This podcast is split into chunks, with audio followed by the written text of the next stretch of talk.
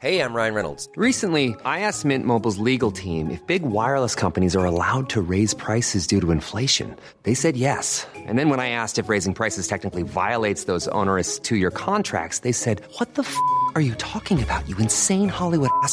So to recap, we're cutting the price of Mint Unlimited from $30 a month to just $15 a month. Give it a try at mintmobile.com slash switch. $45 up front for three months plus taxes and fees. Promo for new customers for limited time. Unlimited more than 40 gigabytes per month. Slows. Full terms at mintmobile.com.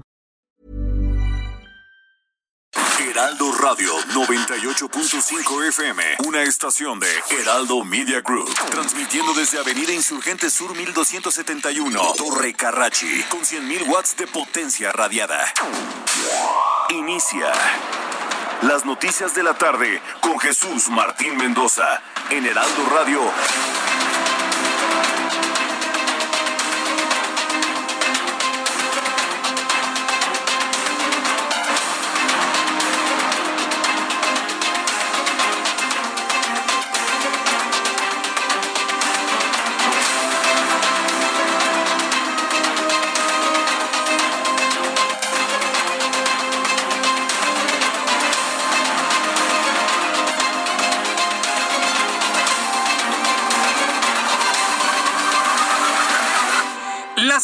En punto, hora del centro de la República Mexicana. Bienvenidos, muy buenas tardes. Iniciamos el Heraldo Radio correspondiente este 2 de junio del año 2021. Les saluda como todas las tardes Jesús Martín Mendoza con toda la información más destacada en el mundo, en México, en el planeta, en fin, todo lo importante que se ha generado en las últimas horas. Súbale el volumen a su radio, que le tengo lo más destacado. En primer lugar, le informo que Marilú Martínez Núñez, candidata de Movimiento Ciudadano a la alcaldía de Cutzamala de Pinzón en Guerrero, quien fue reportada anoche como secuestrada. Fue una de las últimas noticias con las que nos fuimos a dormir. La habían reportado secuestrada a ella y a toda su familia. Debe usted saber que fue localizada, al parecer con vida. Sigue hasta este momento la única versión de Ruth Zabaleta, aspirante a la gobernatura del estado mediante su cuenta de Twitter, ha detallado que Marilú Martínez Núñez se encuentra sana y salva en compañía de toda su familia, por lo que ahora se espera de a conocer lo que sucedió. Es decir, prevalece la misma información desde que se lo dio a conocer en el Heraldo Televisión, la versión de Ruth Zabaleta, que es la primera y única persona que ha hablado de la aparición con vida de la candidata a este municipio en el estado de Guerrero. Peligrosísima la campaña. Los matan, los secuestran, los amenazan, los agreden, les avientan de todo. Vaya asunto tan complicado. Y el gobierno, bien, gracias. Sí, gracias. Bien, el gobierno, ah, sí, López Obrador, pues él con su con su discurso de odio y con su discurso para auto vanagloriarse personalmente. Él sigue en eso. Mientras tanto, los candidatos a salto de mata, ¿eh? tratando de sobrevivir en un país verdaderamente peligroso en este tiempo de campaña, por cierto, periodo de campaña que concluye hoy por la noche. Mientras tanto, el presidente nacional del Movimiento de Regeneración Nacional, Mario Delgado, fíjese nada más lo que es la necedad, no terquedad, dije necedad. El terco es aquel que insiste en algo teniendo la razón. El necio es algo, alguien que insiste en algo no teniendo la razón. Sí sabía la diferencia entre necio y terco, ¿no? Yo prefiero ser terco y todos deberíamos ser tercos, pero ser necios ya implica una ignorancia y una soberbia de no reconocer el error. Mario Delgado denunció este miércoles ante la Fiscalía General de la República la supuesta retención que sufrió junto con legisladores de su partido por un grupo presuntamente armado. Esto mientras circulaba sobre una carretera en Tamaulipas el pasado viernes y aseguró que este hecho no se trata de un montaje. Ya le dijeron a Mario Delgado, a ver, ya se lo dijeron inclusive desde la Secretaría de Gobernación que no era un grupo armado. Ah, pero esa idea obradorista de ser un necio y seguir insistiendo en lo que no es verdad tiene sumido a este país. ¿Vamos a volver a exhibir a Mario Delgado otra vez? A ver, vamos a exhibirlo pues. Como si nosotros hubiéramos hecho algún tipo eh, de montaje. Que se investiguen, por ejemplo, todas las imágenes del C4 para ver si tienen el momento en el que esta camioneta empezó a emparejarnos primero, después a cerrarnos el paso y luego obligarnos a detener con la amenaza de armas eh, de fuego, que lo hicieron más de manera muy abierta, deliberada. No es cierto, Mario, estás mintiendo. Y a lo mejor el presidente de la República te dice, tú mantente en lo dicho, tú mantente en lo dicho. No es cierto. No hay una sola fotografía, no hay una sola imagen que muestre a las personas con armas de fuego. No es cierto, es una mentira. Y yo no me voy a prestar a mentiras, Mario Delgado. De plano no, y te lo digo. Así, te lo digo directamente. Y mira que he reconocido tu trabajo a lo largo de todos estos años. Pero esto es una mentira y tratas de quedar bien con Andrés Manuel López Obrador. Pues no, señor, es una mentira. Y lo sabe la secretaria de Gobernación, y lo sabe el gobernador de Tamaulipas, y lo saben los policías que te acompañaron. No era un grupo armado, por favor. Y tampoco fue un montaje. Yo no he planteado en ningún momento que haya sido un montaje. Simplemente te equivocaste, Mario te invadió el miedo y eso se puede entender. Eso se puede entender. Ir en un estado difícil, peligroso, se empareja a una camioneta, claro. Es válido tener miedo, Mario. Pues así dilo. Me dio miedo y confundí a la camioneta con un grupo armado. Hoy estas declaraciones necias de que fue un grupo armado le siguen restando al Movimiento de Regeneración Nacional en la intención de voto. No te hubiera costado nada decir eso, señores. Me dio miedo y confundí a la camioneta. Una disculpa. Pero oigan, es lo que tenemos que mejorar en el país, que podamos circular en las carreteras sin miedo. Ah, en este momento la percepción del partido sería otra que esta, Mario. Te equivocaste. Y hay que decirlo así con toda claridad. ¿Y por qué me detengo en esta nota? Porque yo lo vuelvo a decir, Jesús Martín Mendoza, yo no me voy a prestar a ser vocero de mentiras. No lo voy a hacer y cuando yo detecte que hay una mentira, voy a hacer la aclaración. Claro, tengo la obligación de informarle lo que sucede, pero de ninguna manera al informarle y quedarme callado lo que yo aprecio de ello, voy a estar dando por válido de que ah, hubo un grupo armado, Mario. No lo hay. Y no lo digo yo, lo dicen las autoridades tanto del Estado y a nivel federal ya lo saben. ¿Qué necedad? Insisto, a mí me sorprende ese, ese estadio de necedad de esta gente que dice conformar la mal llamada, extrañamente e inexistente 4T. De verdad que es increíble. Mientras tanto, el diario francés Le Monde le siguen lloviendo sobre mojado, ¿eh? ya no ven lo duro, sino lo tupido, ¿eh? Le Monde, otro periódico seguramente de la derecha, otro periódico seguramente de los conservadores. Bueno, Le Monde consideró que el presidente de este país aplica una hiperpresidencia, así lo publicó. Esto luego de que en un artículo reciente criticara su injerencia en el Instituto Nacional Electoral y en el Instituto Nacional de Transparencia, Acceso a la Información y Protección de Datos Personales. Por supuesto, ya se imaginará cómo está el presidente de México, enojadísimo, gritando y hasta pateando sillas. En el último día de las campañas electorales, el Consejo General del INE aprobó la cancelación de 12 candidaturas a diputados federales, de las cuales 7 corresponden a Movimiento Ciudadano. Esto debido a que los mismos candidatos renunciaron o no se respetó la alternancia de género, por lo que instruyó a la sustitución de esas candidaturas. Fíjese nada más, estamos al cuarto para la hora en las elecciones son el próximo domingo y todavía están cambiando candidaturas.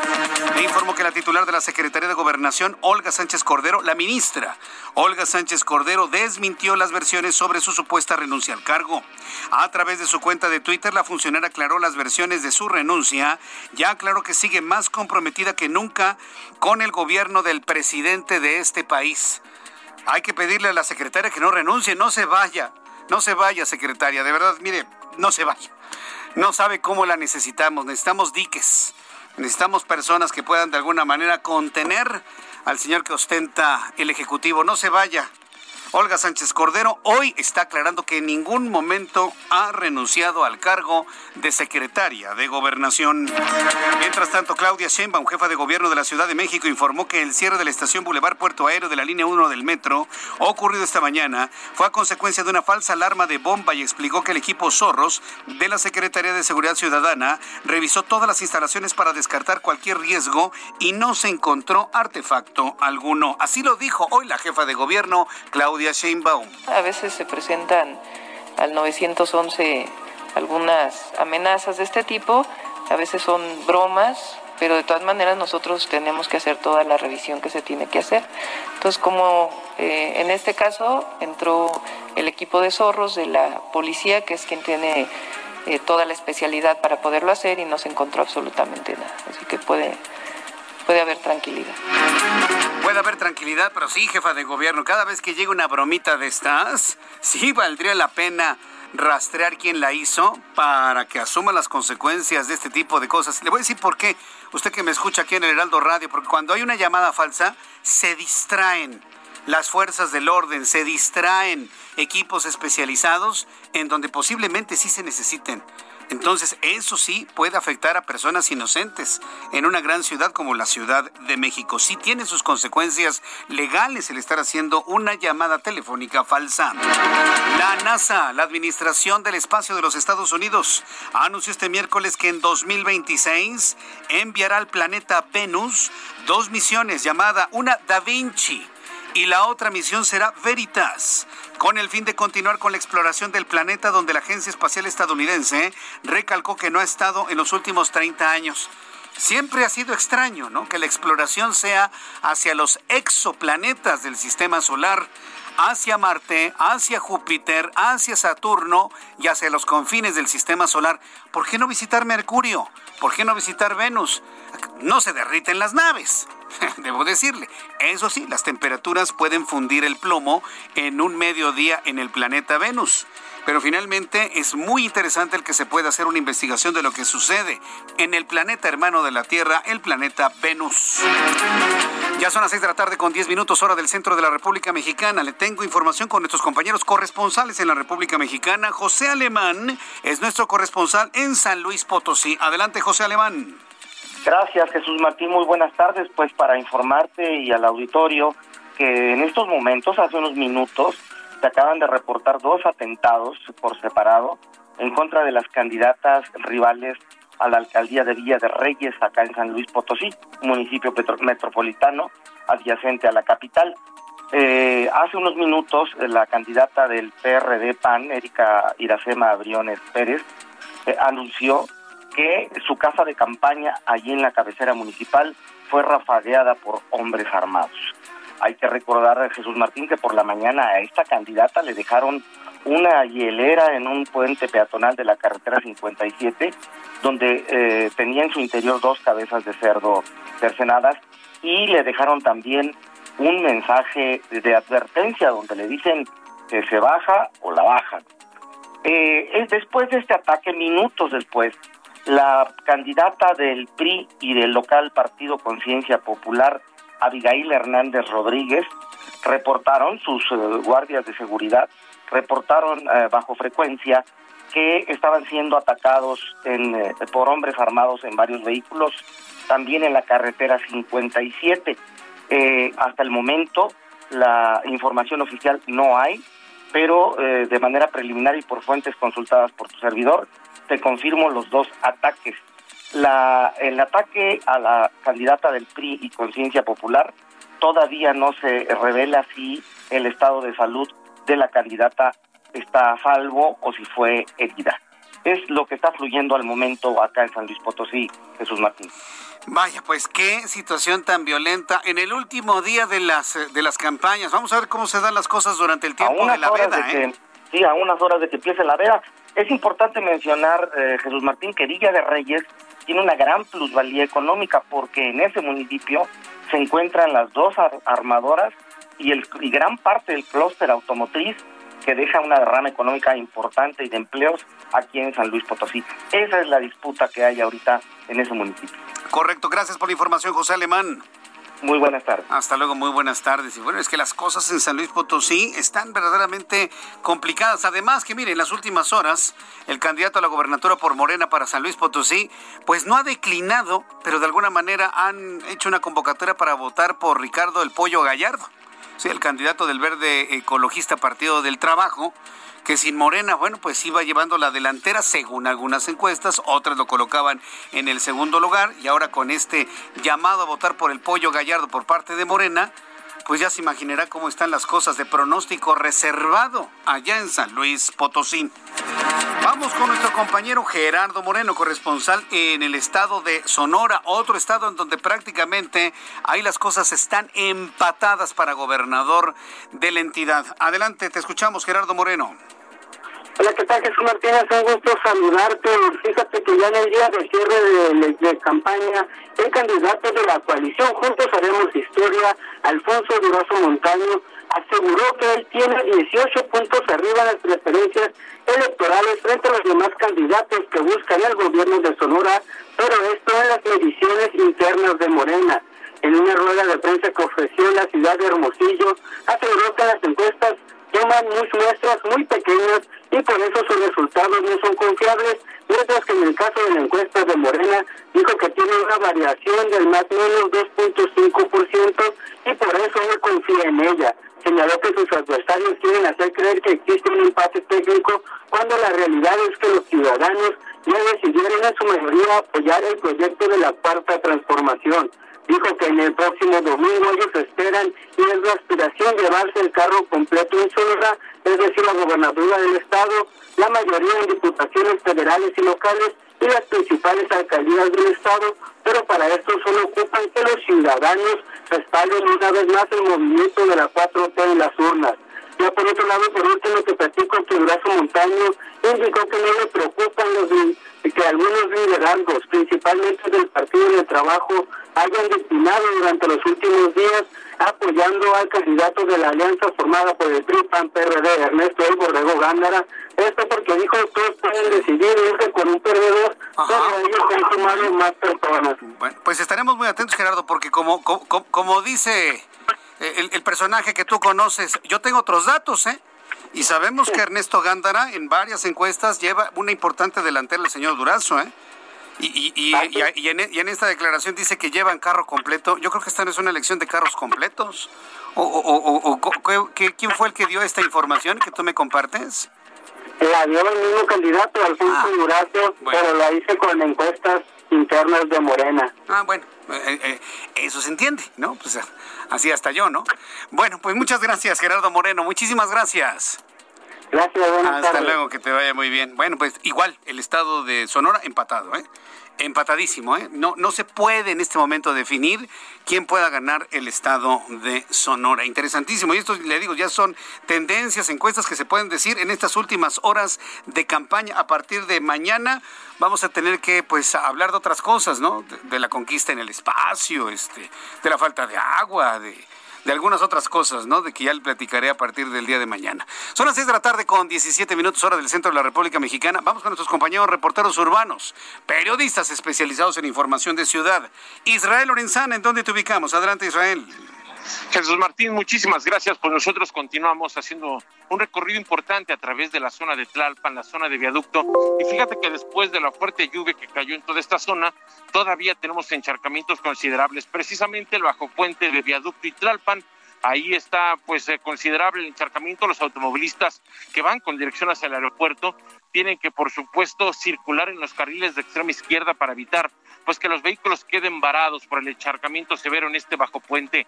También hemos observado el mismo problema a la altura de Avenida del Taller, al cruce con Tlalpan. Ahí están trabajando los bomberos Jesús Martín y bueno, pues hay que recomendar a nuestros amigos manejar con mucho cuidado. Todavía está mojada la cinta asfáltica, hay encharcamiento sobre Tlalpan, así que bueno, pues para quien va con dirección hacia 20 de noviembre, hay que anticipar su paso a partir de la zona de Churubusco, la zona de viaducto y con dirección hacia la zona de Izazaga. En el sentido opuesto, carga vehicular habitual de la hora, pero nada para pensar en abandonar esta arteria para nuestros amigos que van con dirección hacia la zona del periférico. Jesús Martín, la información que te tengo. Muchas gracias por esta información, Israel Lorenzana. Hasta luego. Que la pases muy bien. Saludo con mucho gusto Javier Ruiz. ¿En dónde te ubicamos, Javier? Adelante, muy buenas tardes. Gracias, Jesús Martín, en la zona poniente de la Ciudad de México, donde ya llovió de manera bastante intensa. Hay que manejar con bastante precaución, principalmente para quien transita sobre el paseo de la reforma, la circulación ya esa vuelta de ruedas, una vez que se deja atrás periférico, esto en dirección hacia el Auditorio Nacional, bien para continuar hacia el perímetro del circuito interior. El sentido opuesto también con rezagos, justamente llegando a la incorporación con la calzada general Mariano Escobedo, más adelante también llegando a la zona de Polanco, de la incorporación hacia periférico. Lo que pudimos observar de periférico, el avance también ya es eh, complicado y lento, al menos para quien transita de la zona de reforma y esto en dirección hacia la avenida Primero de Mayo, bien para continuar hacia las torres de satélite. El sentido opuesto, pues también no hay excepción, problemas viales, principal llegando ya aquí al entronque del paseo de la reforma. De momento, Jesús Martín, el reporte que tenemos. Muchas gracias por la información, Javier Ruiz. Estamos atentos, hasta luego. Hasta luego, que te vaya muy bien. Gerardo Galicia, qué gusto saludarte. Muy buenas tardes, Gerardo. El gusto es nuestro, Jesús Martín. Excelente tarde. Y también tenemos problemas para transitar en las inmediaciones del Aeropuerto Internacional de la Ciudad de México. También por la fuerte lluvia que cayó hace algunos momentos, tuvimos eh, prácticamente inundados los cuatro de seis carriles de esta importante arteria. Esto se generó justo llegando a la terminal número uno del aeropuerto. Teníamos una enorme laguna negra y por ese motivo ya tenemos la presencia de camiones tipo Vactor, la presencia de elementos del heroico cuerpo de bomberos, policía capitalino tratando de agilizar la circulación y también por supuesto desasolvando las coladeras. Ya poco a poco está bajando el nivel, ya se pueden utilizar eh, prácticamente cuatro carriles del circuito interior rumbo a la avenida Oceanía, pero aún así tenemos muchos conflictos viales, así que habrá que tomarlo en cuenta y manejar con mucha paciencia. Ya utilizan el circuito interior y debido a este asentamiento, Jesús Martín, el viaducto se ha afectado y el eje 1 norte, así que si se dirigen hacia el aeropuerto hay que salir con algunos minutos de anticipación. Y por lo pronto, el reporte. Muchas gracias por esta información. Gracias, Gerardo. Hasta luego. Hasta luego, que te vaya muy bien. Son las 6 de la tarde con 20 minutos, hora del centro de la República Mexicana. Estamos escuchando el Heraldo Radio y bueno, pues ya con esta información, note usted qué intenso miércoles. En el último día, las últimas, ¿qué último día? Las últimas horas de la campaña, de aquí a las 12 de la noche. A partir del primer segundo de mañana, nadie, nadie puede hacer campaña electoral. Nadie puede hablar de tendencias. Nadie puede hacer actos públicos. Nadie absolutamente, ni el presidente de la República. ¿eh? Él no se cuece aparte. Él es un ciudadano que debe acatar esta veda igual que todos los habitantes de este país. Ya lo platicaremos un poco más adelante. Por lo pronto, hoy es 2 de junio. ¿Qué sucedía en México, el mundo, la historia? Abraham Arreola. Esto es un día como hoy en la historia. 2 de junio. 1989. En Italia, varios biólogos descubren el mecanismo para crear animales transgénicos en un laboratorio.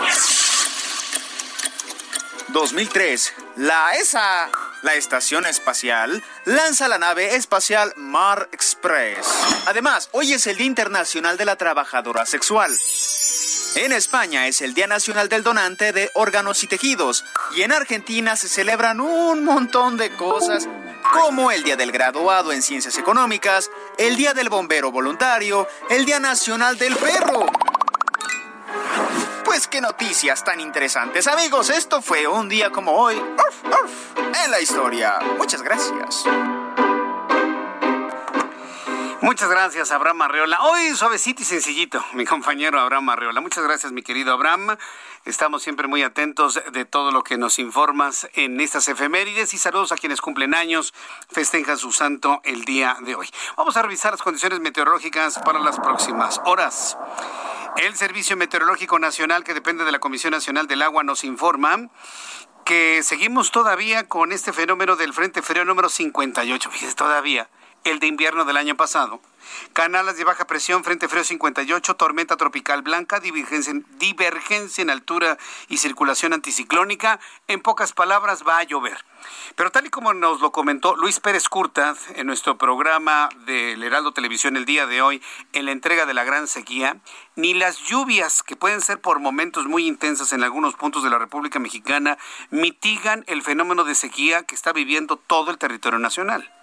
La sequía también se está viviendo en algunos eh, países de Sudamérica, en Norteamérica también y en Europa. El, problema de la sequía es un fenómeno mundial pero en México cobra especial relevancia, sobre todo en los, últimos meses, cuando los cuerpos de agua que dotan de agua precisamente a la Ciudad de México se ubican en niveles eh, por debajo del 40%, de manera concreta Valle de Bravo con un 38.2%. Es lo que finalmente eh, se ha informado, ya inclusive reconocido por eh, la Dirección de Cuencas de Agua del, de la CONAGUA, de la Comisión Nacional del Agua, de la Cuenca del Valle de México. Entonces, estamos en un problema y aunque esté lloviendo con intensidad, sé que llovió en el oriente de manera muy intensa, en municipios como Chimalhuacán, en el Estado de México, llovió con gran intensidad ni esas lluvias están mitigando la sequía por la cual estamos atravesando. Dice el Servicio Meteorológico Nacional que tendremos lluvias muy fuertes en Coahuila, en Nuevo León, en Tamaulipas, en Durango, en Jalisco, en Puebla, en Michoacán, en Guerrero, en Oaxaca. Debo informar que habrá inestabilidad atmosférica, depresión tropical blanca en el Océano Pacífico, refuerza el aporte de humedad hacia el occidente de México. Con estos elementos le informo pronóstico del tiempo para las siguientes ciudades. Amigos que nos escuchan en... Ahora le digo. En Monterrey, Nuevo León, está lloviendo en Monterrey, 22 grados en este momento la temperatura, mínima 21, máxima 27. En Acapulco, Guerrero, 31 grados la temperatura, mínima 26, máxima 31 el día de mañana. En Tijuana, 15 grados la mínima, máxima 23.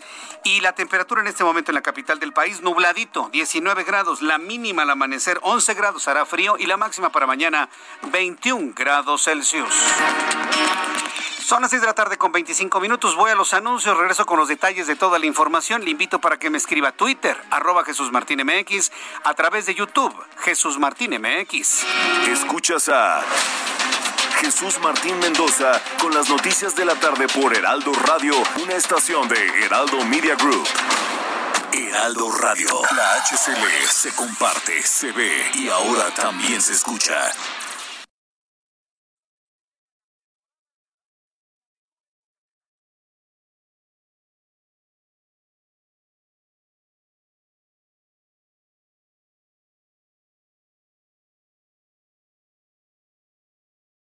Heraldo Radio. La HCL se comparte, se ve y ahora también se escucha. Escucha las noticias de la tarde con Jesús Martín Mendoza. Regresamos.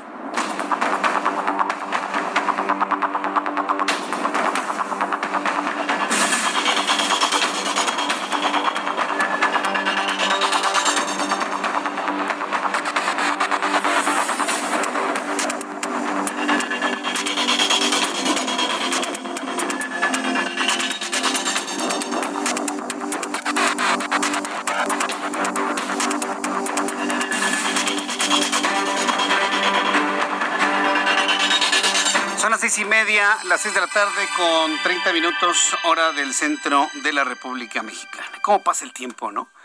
Llegamos al final del camino en el término electoral. Llegamos al final de la campaña electoral. Al ratito le voy a compartir, porque hoy es el último día que lo puedo hacer. Al ratito le voy a compartir algunas tendencias en las entidades de la República con base en la encuesta del Heraldo de México que fue dada a conocer el viernes pasado. Sí, para quitarnos de todas dudas, ¿no? Le voy a decir una cosa, y esto lo sabe todo el mundo, lo, lo, lo, saben en las esferas políticas, partida, partidistas, de candidatos, en el gobierno, en las instituciones públicas, privadas, en todos lados. La encuesta, las encuestas del Heraldo de México, que fuimos los primeros en darlas a conocer, una, vamos a llamarlo así, una fotografía del momento en cuanto a intención de voto, que lo hemos hecho de manera regular, es de la de mayor influencia en este momento. Es la referencia en este instante de cómo probablemente o muy probablemente quedarán los resultados electorales el próximo el próximo domingo, 6 de junio. Entonces, en un ratito más, como hoy es el último día que se puede hacer, le voy a ir comentando algunos de los de las 15 elecciones de gubernaturas, algunas, no, no todas, eh, las más emblemáticas, las más esperadas, las que generan mayor controversia y mayor comentario, las comentaremos en unos instantes. Insisto, leyéndole tal cual aparecieron en este ejercicio que el Heraldo de México le ha presentado de manera regular, tanto en prensa como en web, como en radio y en televisión. Bien, quiero informarle lo siguiente. Eh, Marilu Martínez Núñez, candidata a la alcaldía de Cutzamala de Pinzón, así se llama el municipio, en el estado de Guerrero, sigue ser, sin, local, sin, sin, ser localizada. Mire, tenemos dos informaciones, una generada por Ruth Zabaleta y la información oficial confirmada que tenemos en este momento. La candidata de este, de este municipio no ha sido localizada hasta este momento. Con más detalles de esto, Carla Benítez es nuestra corresponsal en el estado de Guerrero y se encuentra de manera concreta en Acapulco. Estimada Carla, qué gusto saludarte, bienvenida, muy buenas tardes. Hola Jesús Martín, buenas tardes, un saludo al auditorio. Pues como lo comentas, la dirigencia estatal de Movimiento Ciudadano en Guerrero confirmó para Heraldo, Heraldo Radio que la candidata Marilu y su familia sigue sin ser localizada. Esto luego de que Ruth Zabaleta, candidata a la gubernatura del estado, compartiera a través de sus redes sociales que pues Marilu ya había sido localizada. Sin embargo, Adrián Güences aseguró que por desgracia esto se trata de pues un dato erróneo ya que hasta la fecha se mantiene el operativo para que tanto Marilú como sus dos hijas, su esposo y siete integrantes de su planilla sean localizadas. Como bien lo comentas, fueron sus, privadas de su libertad en Cuxamala de Pinzón. Esto, pues, en el interior de su casa, de acuerdo al dirigente estatal, la candidata fue sacada ayer por la noche alrededor de las 10 horas este, de su casa, privada de su libertad y pues hasta ahora se desconoce su paradero. Por la desaparición de la candidata, la Secretaría de Seguridad Pública de Guerrero informó que desplegó un operativo. Además, también tras estos hechos, la dirigencia estatal responsabilizó del secuestro al actual presidente priista de Cuxamala, Timoteo H. Solís, quien financia la campaña de su esposa Rosa Jaimes, que compite por el PRI para relevarlo en el cargo. La declaración del líder estatal se da una semana después de que Marilú Martínez fuera amenazada para que se bajara de la contienda electoral tras encabezar las preferencias a ganar en ese municipio que pertenece a la región Tierra Caliente, actualmente una de las zonas con mayor actividad de grupos criminales en el estado. Cabe resaltar Jesús Martín que en lo que va del proceso electoral, Movimiento Ciudadano ha sustituido a dos candidatos a alcaldías de dos municipios precisamente de esa región por amenazas de grupos delictivos. Mi reporte.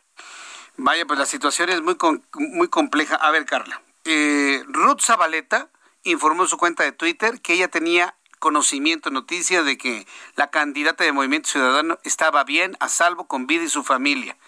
¿Qué tan, qué, qué, tanta peso le podemos dar a esta información? Pues de acuerdo al dirigente estatal, Adrián Güences, él dice que se trata de una confusión, que seguramente sería alguna información que ella le habrían hecho llegar. Sin embargo, la Fiscalía Estatal, el Gobierno del Estado y la propia dirigencia de ese partido, la única información que manejan es que hasta ahora no han sido localizadas, ya que han mantenido el contacto con la Guardia Nacional, que es la encargada de este operativo que se despliega principalmente en la Tierra Caliente del Estado. Vaya, pues qué, qué, qué, asunto. Entonces, me quedo con la información oficial de la Fiscalía que confirma que todavía no se conoce su paradero. Así es, Jesús Martín, siguen sin ser localizados tanto la candidata como sus familiares y parte de su equipo de campaña. Qué barbaridad. Gracias por esta información, Carla. Buenas tardes, Martín. Seguimos al pendiente. Hasta luego, que te vea muy bien. Seguimos al pendiente. Es Carla Benítez, nuestra corresponsal en Acapulco. Saludos, amigos, en el 92.1 de FM en Acapulco, Guerrero. Qué difícil situación, ¿eh? Entonces, lo que dijo Ruth Zabaleta es que un borrego no le vamos a hacer caso. Se confundió Ruth Zabaleta, quien, también es candidata al gobierno del estado de Guerrero. Por supuesto que las encuestas ni siquiera pinta.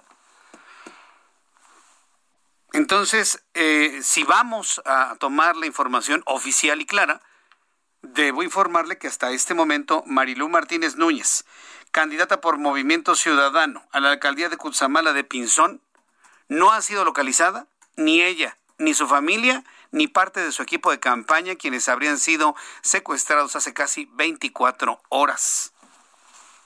Qué complicado asunto. Entonces, bueno, pues eh, no nos resta más que estar, estar pendientes. En la información, en la información que tengo aquí dice que a pesar de que nos informaron que la candidata estaba con un familiar, los compañeros de Movimiento Ciudadano de Cutzamala de Pinzón siguen manifestando que Marilú Martínez Núñez sigue sin comunicarse absolutamente con nadie. Eh, sigo atento, al, eh, sigo atento a lo que informe el gobernador Héctor Astudillo. Entonces, con esta otra información que está llegando a nuestra mesa de trabajo, pues entonces estoy en posibilidad de confirmarle que no, que no hay ninguna liberación de Marilú de manera oficial, de Marilú Martínez Núñez. Y esto evidentemente la última parte de la campaña le pone un dramatismo especial a lo que está ocurriendo en el estado de Guerrero. Eh, una entidad en donde, bueno, pues las cosas eh, parecen a veces complicársele para Evelyn Salgado, a veces tiene ventaja, por momentos tiene eh, se le acerca mucho Mario Moreno, con base en la encuesta del Heraldo de México, pues Evelyn Salgado que es lo mismo que Félix Salgado Macedonio, será la gobernadora del estado de Guerrero, con base en esta encuesta. Pero le digo, al ratito le tengo, Le, platico y le comparto algunos resultados que se publicaron hace unos días, el viernes pasado concretamente en el Heraldo de México, porque es el último día que los podemos comentar usted y yo. Bueno, son las 6 de la tarde con 38 minutos. Bueno, finalizamos diciendo que yo en lo personal hago votos por que Marilú, Marilú Núñez sea localizada en buenas condiciones, Marilú Martínez Núñez sea localizada con vida, su familia, su equipo de trabajo y que todo esto evidentemente sea pues una experiencia muy dura, pero una experiencia para comentar. Ojalá y así sucede. Estaremos muy pendientes de todo lo que se informe.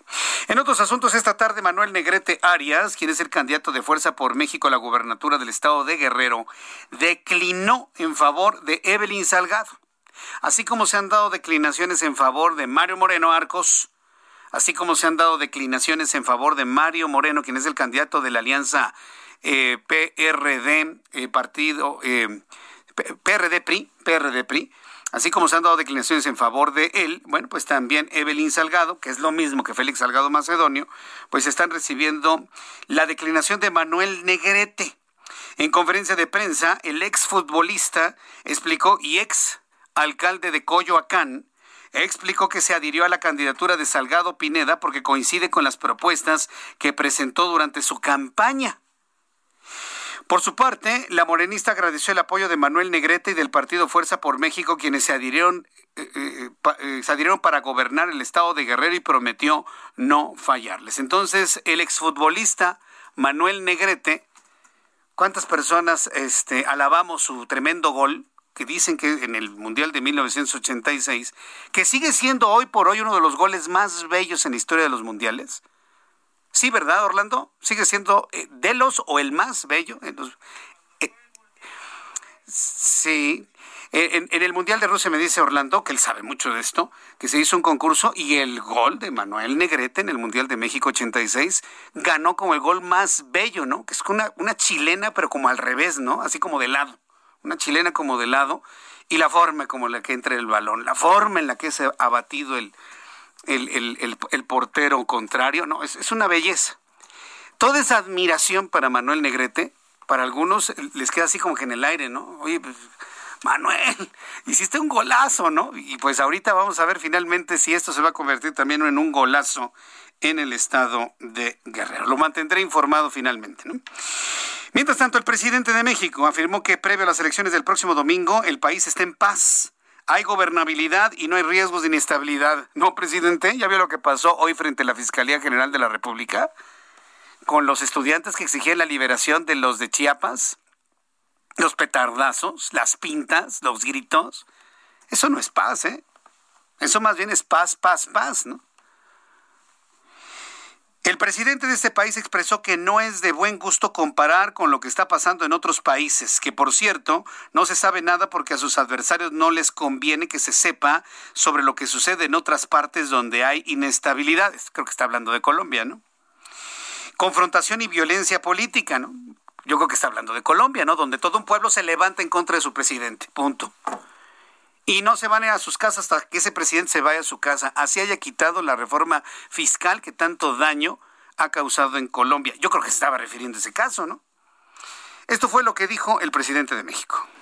Manifestarle al pueblo de México, y lo hago como siempre, de manera responsable, de que el país esté en paz. Eh, hay gobernabilidad, no hay eh, riesgos de inestabilidad. Em, estamos enfrentando el flagelo de la violencia todos los días.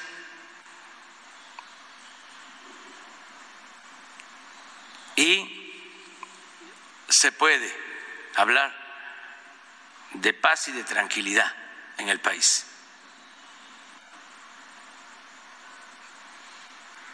No es de buen gusto comparar con lo que está pasando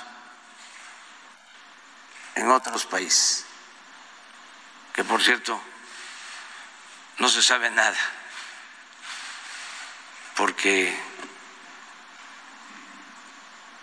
a nuestros adversarios no les conviene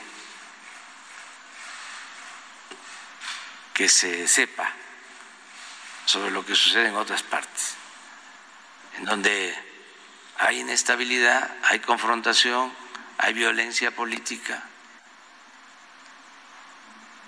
En México no. Bueno, pues esto es lo que dice el presidente de la República. Eso es lo que él dice. Yo nada más le informo, yo en lo personal no creo que haya paz, por supuesto. Simplemente los secuestros, los asesinatos de candidatos, eso no es gobernabilidad, eso no es tranquilidad, eso no es paz.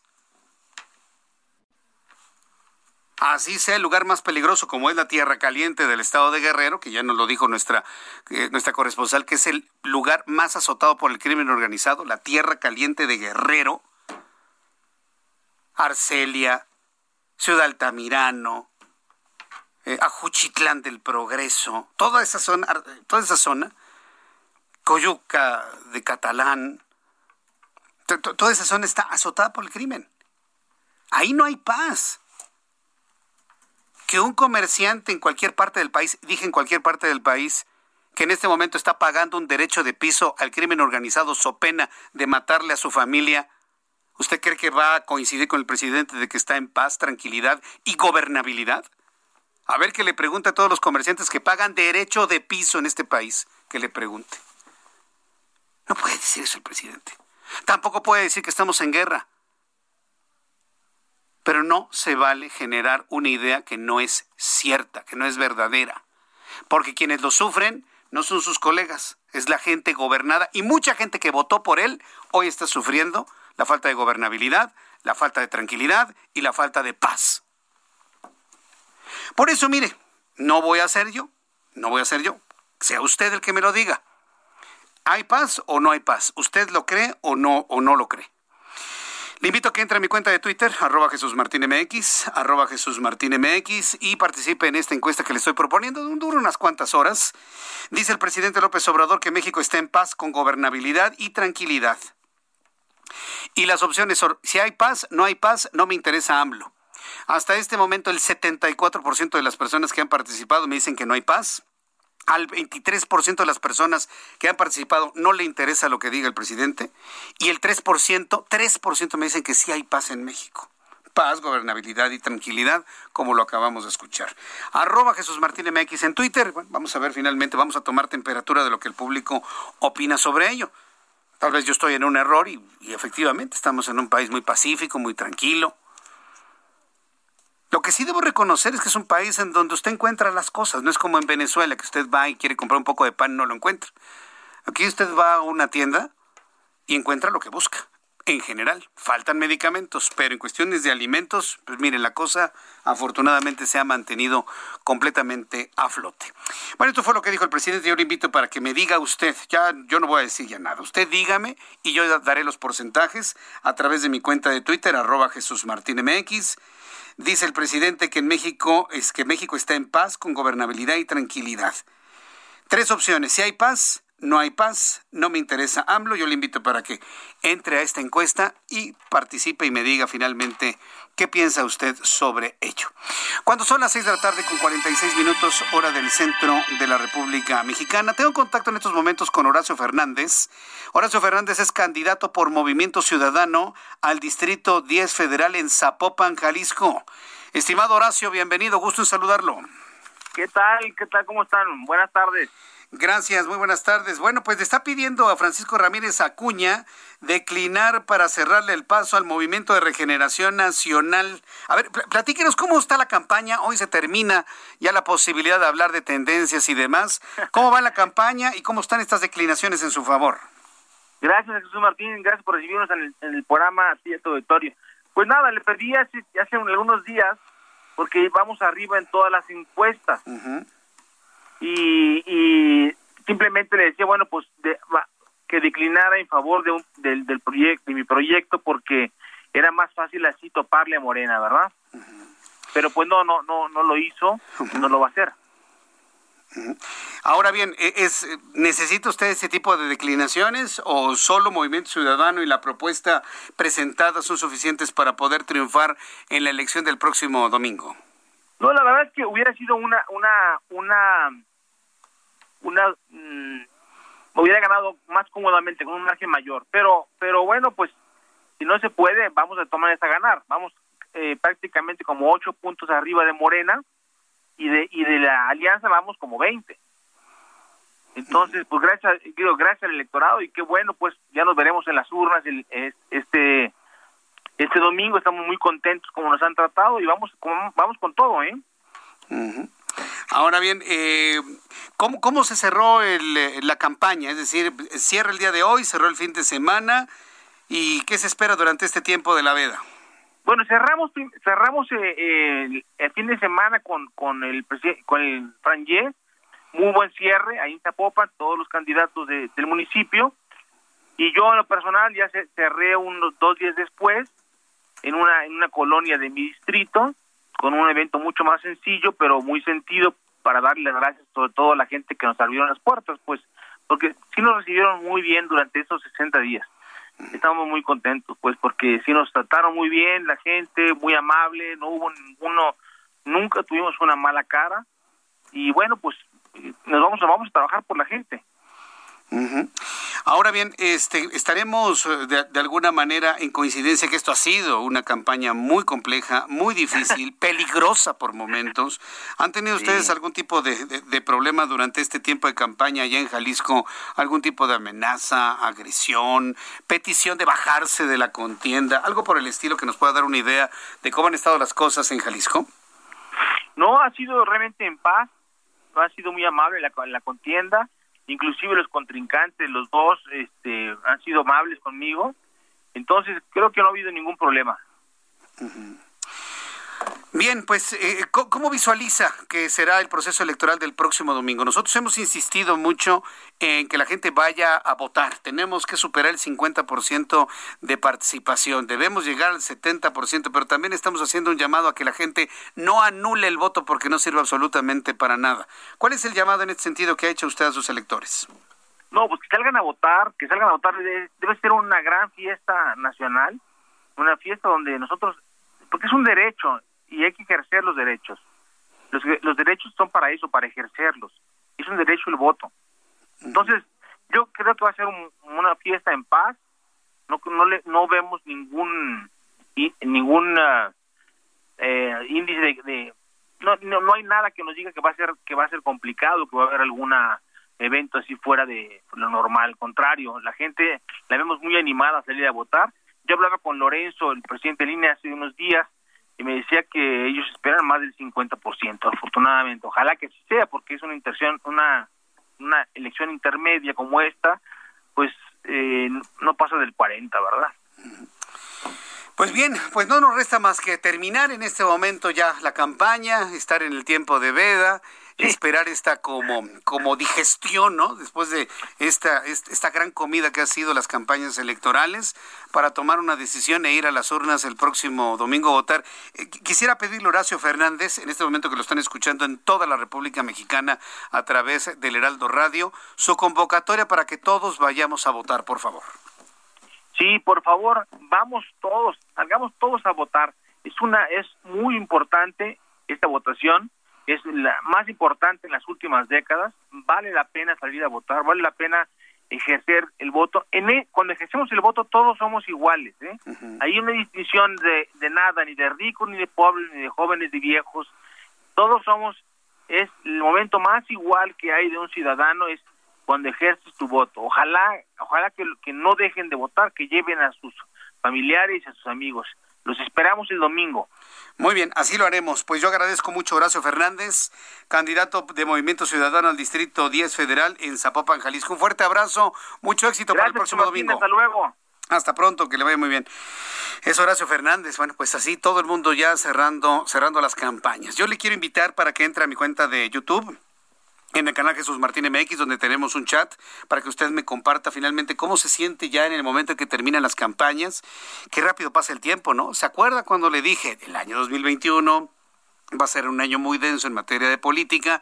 pues por lo menos ya terminamos esta parte que es la campaña. Aquí no terminan las cosas. Viene la veda, viene la elección y espéreme tantito. Las siguientes semanas después de la elección, la judicialización, la judicialización del, del proceso electoral, porque usted cree que Morena va a aceptar sus derrotas, por supuesto para nada, ¿no? y tampoco la alianza PAN-PRI-PRD va a aceptar derrotas. Entonces, todo esto finalmente se va a ir a tribunales, nos vamos a ir a voto, votos por votos, casilla por casilla. No, a esto todavía le falta, le falta, le falta camino. Son las seis con 53, las seis de la tarde con 53 minutos, hora del centro de la República Mexicana. Ahora vamos a revisar cómo va cómo va finalmente el sondeo que le he propuesto a propósito de, los de lo que escuchamos del presidente de la República. Dice que México está en paz. Hay un comentario, fíjese, hay una de las personas que me dicen, mm, ahorita, se lo quiero leer. Dice Walter Smith, me dice Walter Smith, Jesús Martín, no sé que le llamen que no haya paz no veo ni escucho, ni escucho sirenas por bombardeos, ni escucho los motores de tanques, ni vehículos blindados con una otra bandera de inseguridad, hechos reprobables delictivos, pero puedo salir de mi casa y andar en paz. No sé ustedes. No, sí, eso inclusive hasta en la Segunda Guerra Mundial, amigo muchos países que estuvieron en la Segunda Guerra Mundial, la gente salía por sus calles y, ay, ¿a poco estamos en guerra? Y hubo ciudades que quedaron completamente destruidas. Yo creo, Walter, que ves muchas películas. Yo creo que ves muchas películas. Puedes tú caminar perfectamente bien. Si tienes suerte, no te agarra alguien y te asalta en la calle, ¿no? Pero ve, camina y al restaurante donde vas con toda tranquilidad, pregúntales cuánto les cobran de derecho de piso. Eso no es tener paz, amigo ves muchas películas. Entonces, bueno, yo sí te lo quiero decir porque el que existen ese tipo de fenómenos y ese riesgo y ese miedo a salir en la noche, eso no es tener paz ni tranquilidad y eso significa que hay problemas de gobernabilidad. Y hablo de cualquier parte en la República Mexicana. Le invito para que participe en este sondeo, voy a los anuncios, regreso con un resumen de lo más destacado. Escuchas a Jesús Martín Mendoza con las noticias de la tarde por Heraldo Radio, una estación de Heraldo Media Group. Heraldo Radio. La HCL se comparte, se ve y ahora también se escucha.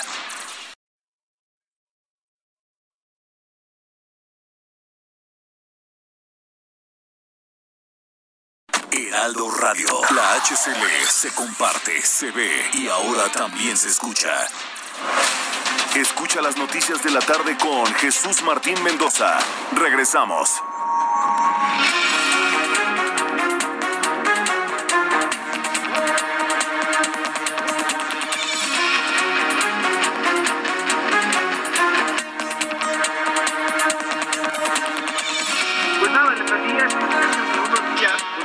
Arriba en todas las encuestas.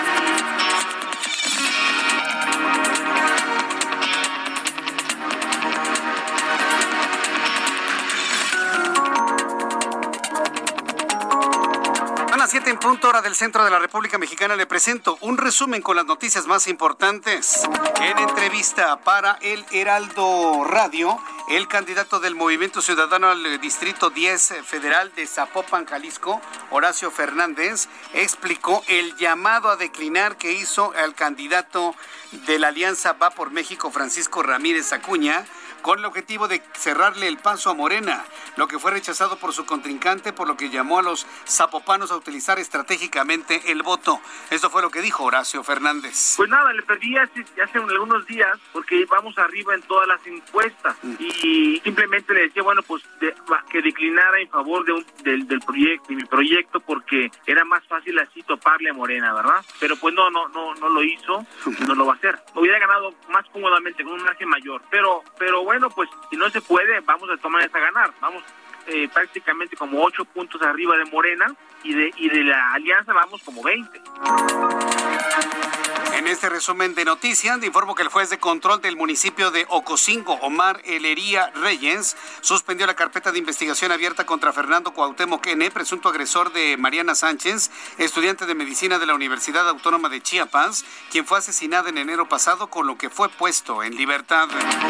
La presidenta de la Cámara de Diputados, Dulce María Sauri Riancho, rechazó la solicitud de la bancada de Morena para interponer ante la Suprema Corte de Justicia de la Nación una controversia constitucional contra el Congreso de Tamaulipas por mantener el fuero al gobernador de la entidad, al gobernador constitucional. Francisco Javier García Cabeza de Vaca, Dulce María Sauri, rechazó esa petición de Morena.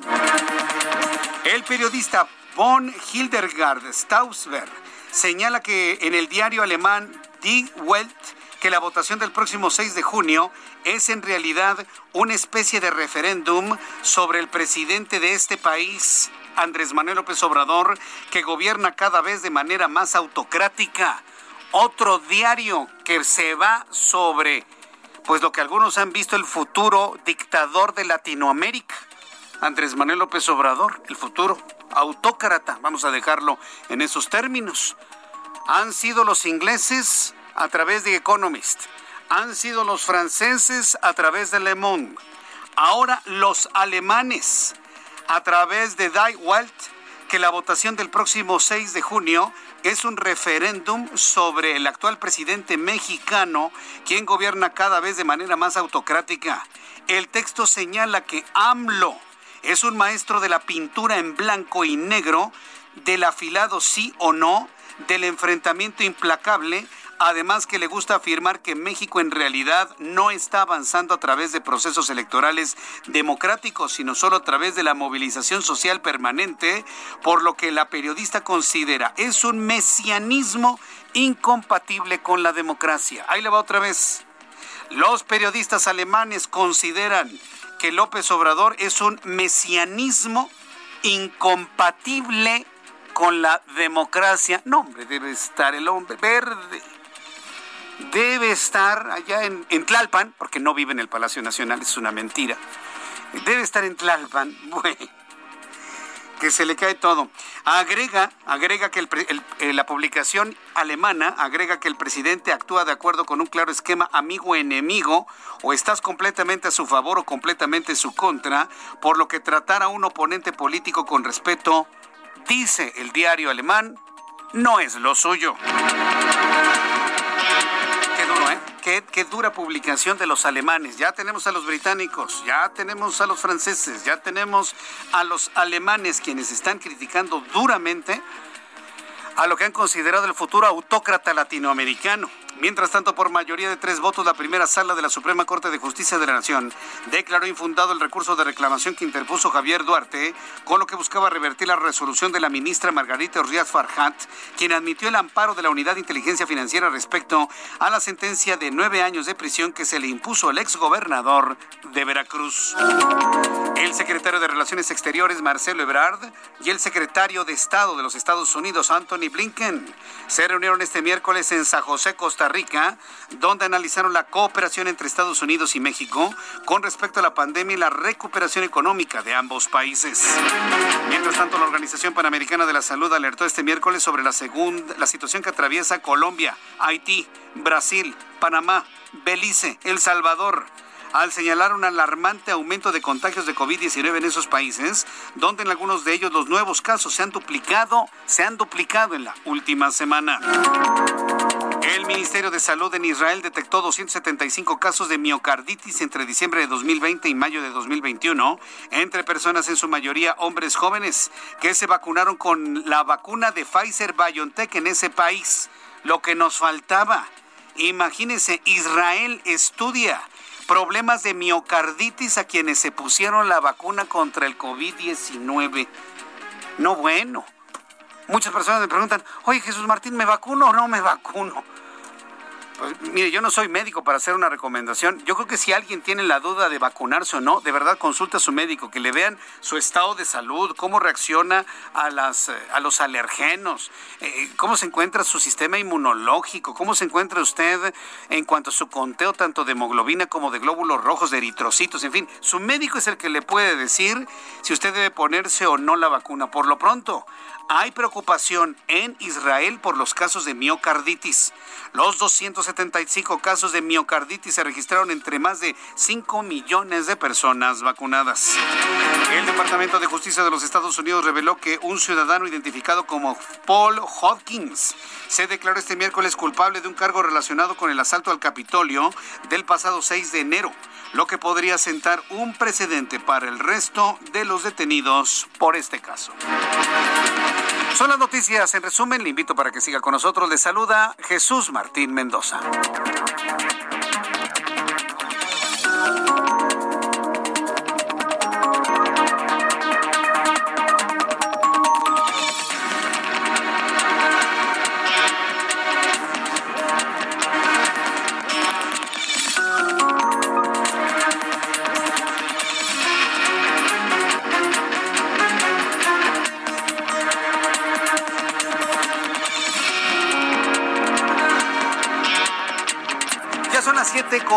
8, las 7 con 8, hora del centro de la República Mexicana. Continuamos con toda la información aquí en el Heraldo Radio. Yo soy Jesús Martín Mendoza.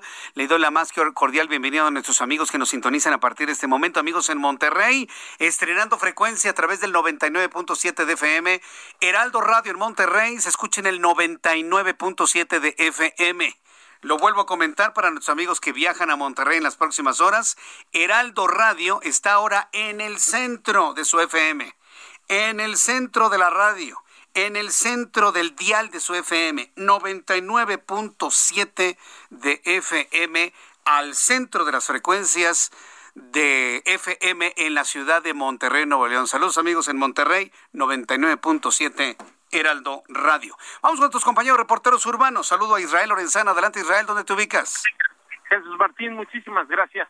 Pues esta vez estamos ubicados ya sobre la avenida de los insurgentes esto a la altura del eje 2 norte en su tramo Eulalia Guzmán. Fíjate que la circulación ya comienza a complicarse para los automovilistas que van con dirección hacia la zona de la raza, hacia la zona de Indios Verdes, principalmente en los carriles centrales Jesús Martín.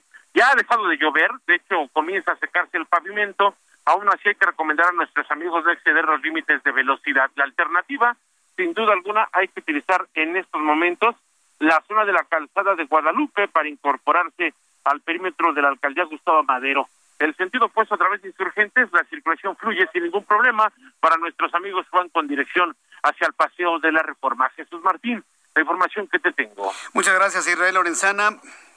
Hasta luego. Javier Ruiz, ¿en qué zona te ubicamos de la ciudad? Adelante, Javier. Tenemos a Javier. Anillo periférico, donde el avance pues todavía presenta carga vehicular intensa, al menos para quien se desplaza de la zona de San Antonio, y esto en dirección hacia el óvalo de San Jerónimo. El sentido opuesto, en carriles centrales todas se superan los 50 kilómetros por hora, solo hay que moderar la velocidad para evitar algún accidente. La avenida de los insurgentes, de momento en la zona sur, con circulación constante, asentamientos únicamente provocados por la operación de semáforos a partir del eje 17 sur y esto en dirección hacia la zona de Miscuac o bien para continuar hacia la avenida Barranca del Muerto. El sentido opuesto, únicamente asentamientos que son provocados por operación de semáforos. En general el avance es constante, ya ha dejado de llover en este perímetro, sin embargo sí hay que manejar con precaución y por supuesto pues evitar, eh, pues eh, respetar los señalamientos de tránsito para evitar algún accidente. De momento Jesús Martín, el reporte que tenemos. Muchas gracias por esta información, eh, Javier Ruiz. Estamos atentos, hasta luego. Hasta luego, que te vaya muy bien. Gerardo Galicia, qué gusto saludarte. ¿En dónde te ubicamos? El gusto es nuestro, Jesús Martín. Zona norte o los alrededores del Aeropuerto Internacional de la Ciudad de México. Y tenemos información para nuestros amigos que se van a mover a través de la Avenida Oceanía quedó muy afectada por los diversos encharcamientos que se generaron a lo largo de esta tarde y el avance que van a encontrar Jesús Martín es eh, verdaderamente complicado para poder llegar a la avenida 608. Si se dirigen a la zona norte a través de esta importante arteria, hay que hacerlo con varios minutos de anticipación. Siguen trabajando, de hecho, a marchas forzadas, elementos del sistema de aguas de la Ciudad de México, camiones Tractor para acabar con los encharcamientos de consideración que se generaron a la altura del circuito interior y también el circuito muy afectado. Si dejan atrás la zona norte y se dirigen al aeropuerto, hay un largo, largo asentamiento llegando a la avenida Oceanía. Y por lo pronto, Jesús Martín, el reporte. Muchas gracias por esta información, Gerardo Galicia. Hasta luego. Hasta luego, que te vaya muy bien.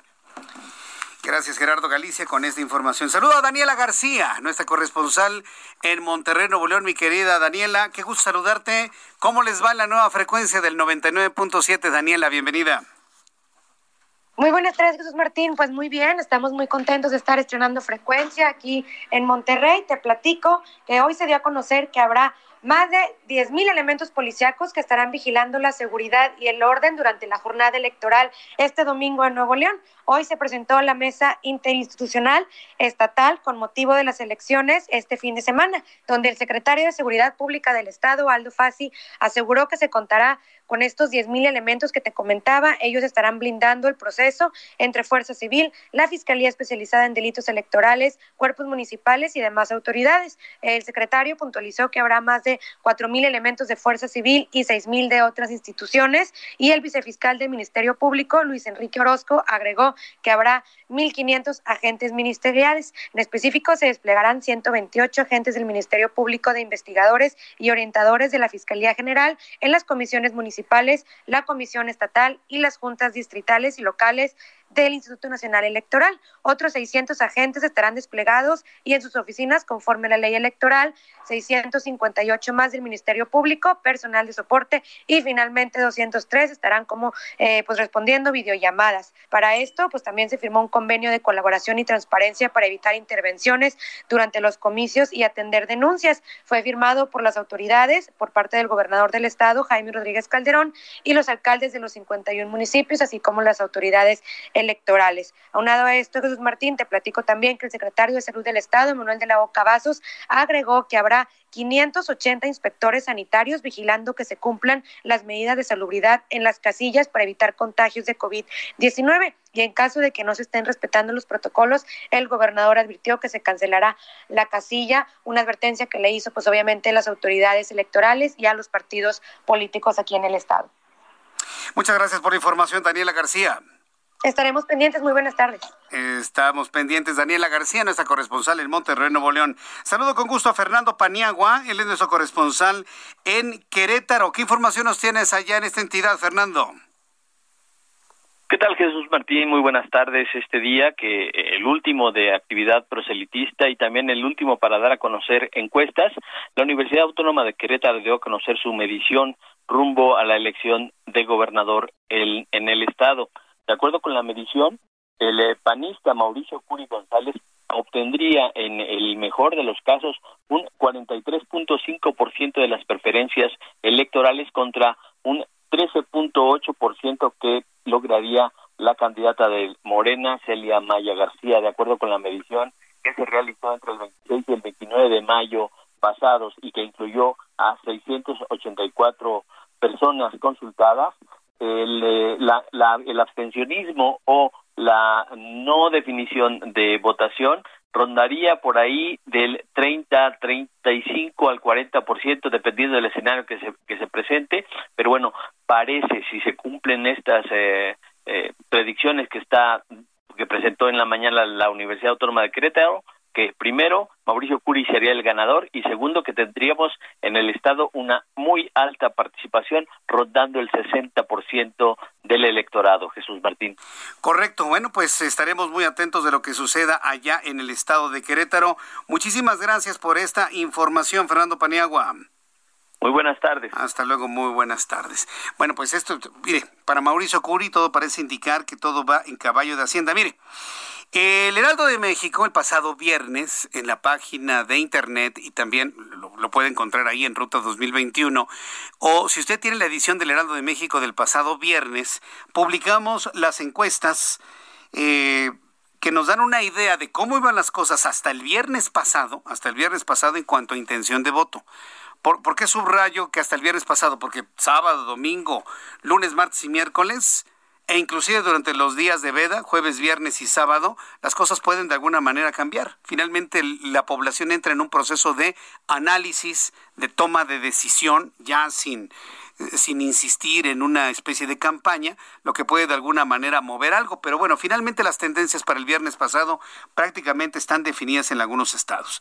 Le comenté que le compartiría lo que publican, lo que se publicó en el Heraldo de México de cómo va la intención de voto en algunos estados. Ya que estaba platicando con Fernando Paniagua Querétaro, eh, Mauricio Curi González del Partido Acción Nacional tiene una intención del voto del 55.6%.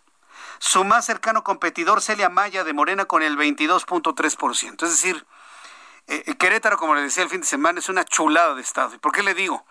Porque finalmente la contienda, aún así cuando está muy marcada para el Partido Acción Nacional, pues se ha llevado con tranquilidad, no ha habido amenazas ni cosas raras entre los candidatos, toda la campaña ha sido completamente tranquila y lo que nos decía Fernando Paniagua, se espera una participación de más del 60% de votación en Querétaro. Por eso le digo que Querétaro es una chulada de estado, ¿eh? así. Ojalá y así fuera toda la República Mexicana. Tranquila, una contienda limpia, en paz, gane quien gane y con una gran expectativa de participación. Ojalá y así fuera todo el Estado. Otra de las entidades que vale la pena compartirle, San Luis Potosí. San Luis Potosí. Con base en lo publicado por el Heraldo de México el viernes pasado, César Octavio Pedrosa Gaitán de la Alianza PAN, PRI, PRD y un partido local se alzarían con el triunfo con el 35.3% de los votos, mientras que José Ricardo Gallardo Cardona del Verde y PT llevan un 33.2%. Si tomamos en cuenta el margen de error de esta de, este trabajo que es de 3 más menos 3.1% con nivel de confianza de un 95%, pues en, en San Luis Potosí prácticamente estamos ante un empate. Sonora, que lo platicaba precisamente con nuestro corresponsal al inicio de nuestro programa. Con base en lo que publica el Heraldo de México, si las elecciones fueran el día de hoy, el triunfo sería para Francisco Alfonso Durazo Montaño con un 50.9% de la intención de voto, contra un 37.2% de Ernesto El Borrego Gándara Camú de la Alianza PRI-PAN-PRD, esto en Sonora. Le comparto Baja California. No, bueno, en Baja California está todo cantado para Morena. Con base en esta encuesta, si la elección fuera el día de hoy, el triunfo sería de Marina del Pilar Ávila Olmedo, Olmeda, de Morena PT Verde, con un 47.2% de los votos, contra su más cercano competidor, Jorge Hanron, del Partido Encuentro Solidario con el 32.1%.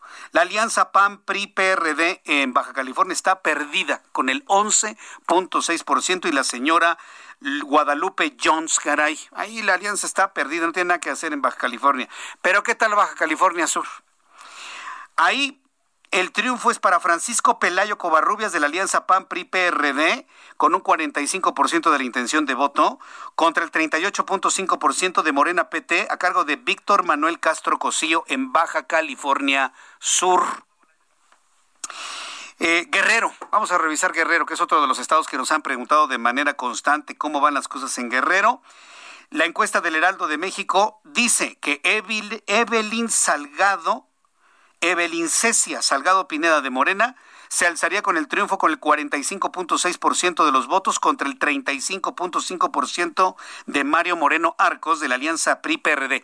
Esto es del viernes. Acuérdense que durante el sábado, el domingo, lunes, martes, Mario Moreno ha recibido declinaciones y apoyos de varios partidos, pero esto que le estoy dando es con base en lo publicado el viernes pasado. Aún así, mire, 10 puntos de ventaja de Evelyn en esta encuesta, pues se antojan muy, muy complicados este, remontar.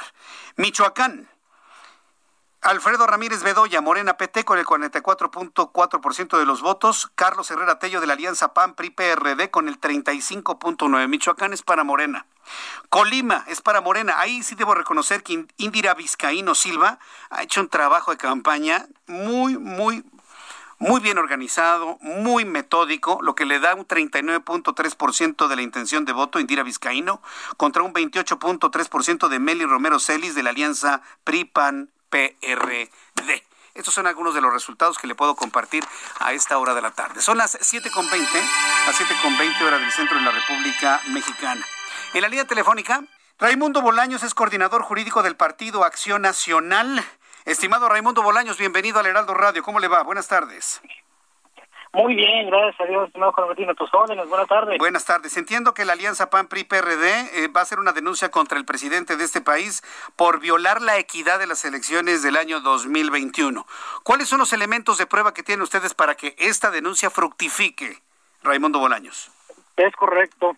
Los elementos están eh, asentados día con día, mañanera tras mañanera, donde hemos identificado de manera sistemática eh, el presidente de la República pues usa ese espacio, ese espacio de gobierno, Jesús Martín, para hacer un posicionamiento permanente a favor de Morena, en contra de lo que él denomina sus adversarios, exponiendo eh, elementos electorales en eh, las elecciones, pues, evidentemente, de gubernaturas, y eso también tiene un impacto significativo en cada uno de los distritos electorales, por lo menos un impacto legal significativo en cada uno de los eh, distritos federales que están en la contienda.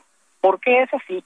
Porque todo funcionario público, empezando desde luego por el presidente de la República, tiene la obligación de guardar algo que se llama principio de neutralidad en la contienda electoral. ¿Qué significa esto? Que no puede intervenir a favor o en contra de ningún partido político, de ninguna coalición y de ninguna candidatura. Andrés Manuel López Obrador lo ha hecho de manera permanente. Mañanera tras mañanera tiene posicionamientos que impactan, por supuesto, en la materia electoral, que han sido sujetos ya de 26 quejas por parte del Partido de Acción Nacional y que de forma reiterada también tanto el INE como el Tribunal Electoral han generado medidas cautelares o medidas de no repetición que no ha respetado el presidente de la República. Entonces, con base en esto, los 300 candidatos del PAN, eh, todas las candidaturas también de Va por México, en cada uno de los distritos electorales federales, estamos interponiendo una queja en contra de Andrés Manuel López Obrador, en contra, eh, por afectar la neutralidad de la contienda electoral, ah, con dos implicaciones. Esta que te digo primero, la intervención en, por el principio de neutralidad, y la segunda, porque como él mismo lo anunció, AMLO es una marca registrada. Una marca registrada que para efectos de campaña es fiscalizable y como gasto de campaña también debe entrar dentro de un tope. Y esto en su momento deberá ser considerado por el Instituto Nacional Electoral en la cuenta de cada una de las candidaturas. A ver, yo tengo aquí una duda. ¿Es una queja o es una denuncia? Porque si las denuncias no le importan, uy, las quejas mucho menos, Raimundo Bolaños. Por eso yo preguntaba si de alguna manera esto puede fructificar realmente. Por supuesto que sí, te la explico. Esta queja eh, tiene una implicación no ahora, sino para efectos de los resultados electorales. El presidente ha puesto en riesgo con esto los triunfos cerrados que en su caso llegase a obtener el, su partido, Morena. ¿Por qué? Porque la firmeza de las elecciones tiene que seguir los principios de legalidad establecidos en la Constitución. Y cuando existen elementos lo suficientemente poderosos como para que el Tribunal Electoral determine que una intervención de un servidor público, en este caso el presidente de la República, tuvo como resultado que el electorado votara a favor o votara en contra en una menor o mayor magnitud de una candidatura, esto puede ser una causal de nulidad. Bien, pues Raimundo Bolaños, vamos a estar muy atentos de ver cómo fructifica esta queja y cualquier cosa, pues lo platicamos una vez pasado el proceso electoral. Muchísimas gracias por este tiempo, Raimundo. Gracias a ti, Jesús Martín, y un saludo a ti a tu auditorio. Un saludo muy fuerte. Voy a ir a los anuncios y regreso con más aquí en el Heraldo Radio. Escuchas a Jesús Martín Mendoza con las noticias de la tarde por Heraldo Radio, una estación de Heraldo Media Group. Heraldo Radio.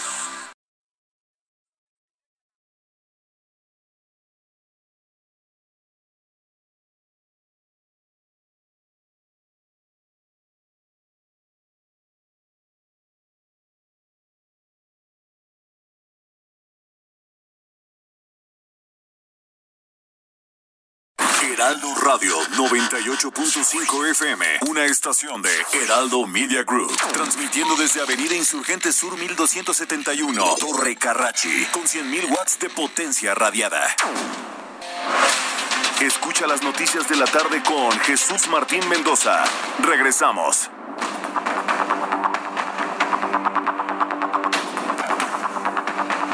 Ya son las 7.30 las 19 horas con 30 minutos, hora del centro de la República Mexicana. Continuamos con la información. Vamos con mi compañero José Arturo García, quien nos tiene información de un cierre de campaña en Paseo de la Reforma. ¿Quién está cerrando campaña en pleno Paseo de la Reforma, José Arturo? Adelante. Así es, las eh, cierre de campañas en este momento a todo lo que dan, mi estimado Jesús Martín, amigos de la audiencia. Y como consecuencia de este acto político que tiene lugar precisamente en este día, tenemos cierre completamente del Paseo de la Reforma. Se va a dar un concierto Magno, por cierto, porque tenemos hasta el momento cerca de mil personas que se han dado cita para presenciar este cierre de campaña y este acto político y también pues eh, populista de alguna manera llamarlo así, mi estimado Jesús Martín, porque en este momento estamos observando un templete que se ha montado precisamente en la iglesia del Ángel de la Independencia y también la Policía Capitalina ha realizado cortes a la situación sobre el paseo de la reforma en ambos sentidos. Si usted, amigo Radio Escucha del Heraldo 98.5, nos está haciendo el amable eh, favor de sintonizarnos, le comento, las vías alternas en este instante son Puente de Alvarado, la zona de San Cosme para descender directamente hacia la zona del circuito interior. Y lo mismo en el sentido opuesto, si usted va hacia la zona del centro histórico, puede utilizar la avenida Chapultepec y Fray Servando Teresa de Mier para contrarrestar los efectos que está ocasionando precisamente este acto. Es el reporte que tenemos y, por supuesto, ya en ese instante no tenemos lluvia, seguiremos muy al tanto de la situación. Jesús Martín. Eh, Entonces el cierre es a la altura de eh, la columna de la Independencia. Se han puesto entonces templete para un concierto. ¿A qué va a ser ese concierto? Eh, derivado de- del vocero que va a salir precisamente, el orador que va a dar su discurso en este lugar, eh, se tiene estimado que sea a las 8 de la noche que comience precisamente este concierto. ¿Quién está cerrando campaña? Nos decían, José Arturo. Es el partido P. ¿El, el partido qué? P. P. PSE. Ah, PSE. Ah, el, el solidario. Sí, ya. Correcto. Bueno, pues muchas gracias por la información, José Arturo. Seguimos al tanto. Buenas tardes. Hasta luego. Y luego, nos preguntamos por qué los partidos hicieron tan, tan, tan, tan pobres campañas, ¿no? Porque piensan que si le dan eso al pueblo, el pueblo va a votar por ellos. Y, y mire que me choca la palabra pueblo, ¿no? Ah, pues como la gente no lee, como la gente le gusta la fiesta y el bailongo, vamos a darles un concierto, ¿no? Y ya piensan que por eso vamos a votar. No insulten nuestra inteligencia, señores. Ahora bien, si quiere ir a bailar un poquito, bueno, pues baile, baile, baile, ¿no? Por supuesto. Vamos con Rogelio López, quien nos tiene información de una detención de un operativo muy importante realizado en la colonia Guerrero. Adelante, Rogelio, ¿qué fue lo que ocurrió? Gracias, Jesús Martín. Es un placer saludarte a ti y a todo el auditorio. Bueno, pues te comento que se dio una balacera en las calles de Guerrero y Magnolia, esto justamente en la colonia Guerrero, donde resulta un hombre aproximadamente de 50 años, pues con varios impactos de arma de fuego. El mismo fue trasladado a un hospital del gobierno de la Ciudad de México fuertemente custodiado, en donde según los reportes ya, bueno, pues ahí en el hospital no pueden hacer nada por él y pierde la vida. Momentos después se implementa un operativo bastante fuerte y apoyados por las cámaras del C5 y justamente en la calle de Luna, igual en la colonia Guerrero, bueno, pues detienen a unos sospechosos, los pro- probables responsables o los presuntos responsables de esta agresión directa a este hombre. Y bueno, pues se trata de dos eh, hombres, los cuales viajaban en una motocicleta. Y bueno, pues con ello continúa el resguardo de esta zona en lo que es la colonia Guerrero, donde, bueno, pues varios eh, indicios balísticos son resguardados y están en espera que llegue pues los peritos de la fiscalía, todavía tenemos fuerte movilización de los servicios de emergencia y sí hay que tener mucha precaución en la zona debido a los cortes que hay en esta parte. Y recordemos que el eje de Guerrero, bueno, pues es el principal para poder llegar, poder llegar hacia la zona de reforma. Correcto. Oye, eh, eh, eh, la persona que fue baleada y lamentablemente falleció, ¿quién era? ¿De quién se trataba y en dónde ocurrieron esos hechos? Exactamente, en lo que es el eje de Guerrero y Magnolia. Y bueno, pues no se sabe, ahorita todavía no se ha dado alguna identificación de este hombre. Es un hombre aproximadamente 50, 55 años. Y bueno, pues hasta el momento no se ha dado alguna identidad de este mismo.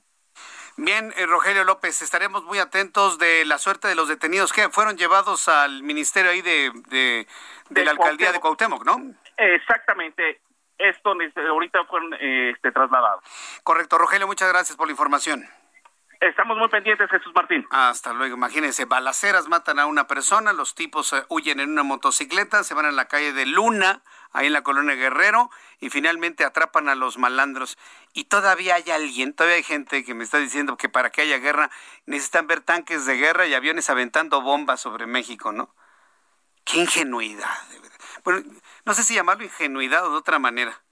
Ya usted ayúdeme a ponerle ahí el nombre, ¿no? Por lo pronto le estoy invitando para que en su, en, en su cuenta de Twitter entre a la mía, arroba Jesús Martín MX, me siga a través de Twitter, arroba Jesús Martín MX, arroba Jesús Martín MX. Le estoy invitando a que participe en esta preguntita que le estoy haciendo. Dice el presidente López Obrador que México está en paz con gobernabilidad y tranquilidad. ¿Usted lo cree o no lo cree? Tres opciones. Si hay paz, no hay paz, no me interesa AMLO. Hasta el momento el 83% de las personas que han participado en nuestro sondeo me dicen que no hay paz.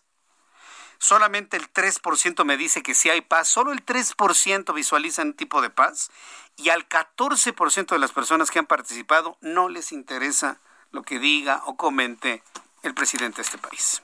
Yo le invito para que participe en nuestro sondeo a través de Twitter, arroba Jesús Martín MX, para saber cuál es la percepción. Hay paz, el presidente dice que estamos, pero muy bien, y que está en paz, tranquilidad y no sé qué tantas cosas. Y mire, la opinión del público es completamente lo contrario. Cuando son las 7.37, vamos a revisar todo lo que sucede en cuanto a economía y finanzas con Héctor Vieira.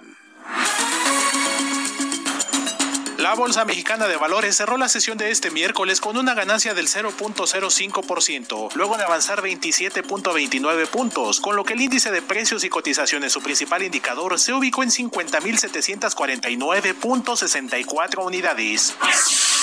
En Estados Unidos, Wall Street cerró con ligeras ganancias, ya que el Dow Jones subió 25.07 puntos para ubicarse en 34.600.38 unidades. El Standard Poor's hizo lo propio y avanzó 6.08 puntos, con lo que se ubicó en 4.208.12 unidades, mientras que el Nasdaq ganó 19.85 puntos, con lo que llegó a 13.756.33 unidades.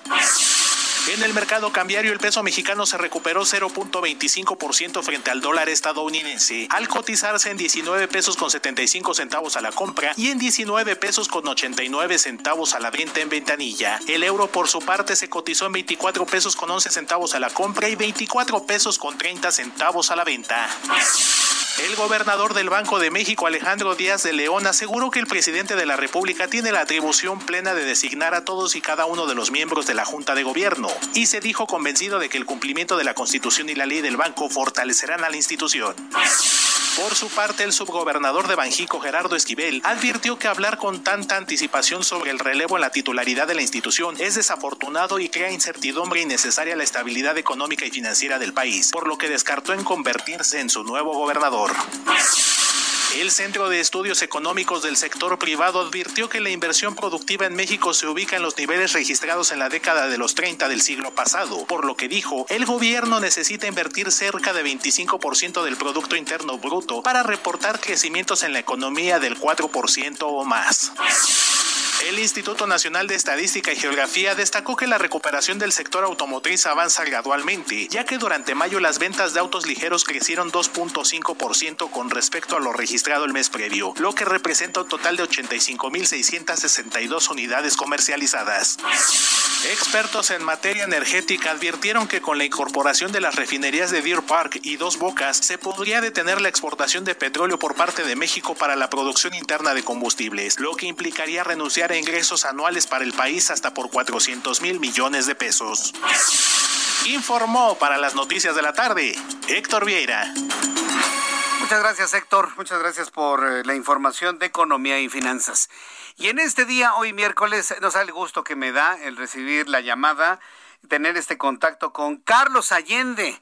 Él es periodista, titular de Palitos y Bolitas y quien, bueno, pues se encuentra en este momento en el Heraldo Radio. Mi querido Carlos Allende, qué gusto saludarte desde hace mucho tiempo. Bienvenido. Muy buenas tardes. Ya hasta que me levantan el castigo, hombre, no, no es castigo, no es castigo. La campaña está saturada, mano, está, estamos llenos de, de cosas de la campaña, pero ya acabó, ¿eh? Ya, ya, ya acabó. Ya hasta, hasta hoy, hasta hoy, bendito. Ya, ya, ya, ya empieza la veda, como le llaman. Ya, bendito, ¿no? Ya, empieza la veda, ¿verdad? Sí, ya ahorita ya empezamos la veda, mano. No, no, pero bueno. ¿Qué nos vas a este, explicar con palitos y bolitas, Carlos? de este asunto, ya ves, no sé si te acuerdas, pero hace algunos años como que empezó esta moda, me acuerdo que fue en, creo que en el 2015, de anular el voto, ¿no te acuerdas?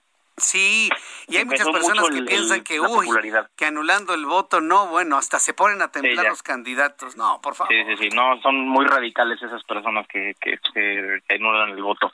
No, pero francamente es una, es una este, muy mala jugada, porque sí, no, queda claro que, que este, pues no es como que tengamos pues, la mejor selección de candidatos y de políticos, eso ni por asomo, pero ¿cuál es el verdadero impacto de esto de anular la boleta? A ver, tenemos, o de, o de anular tu voto, eh, el único efecto real es que si, si la diferencia entre un candidato y otro es menor a la cantidad total de, de votos nulos, lo único que puede pasar es que cuenten todo otra vez.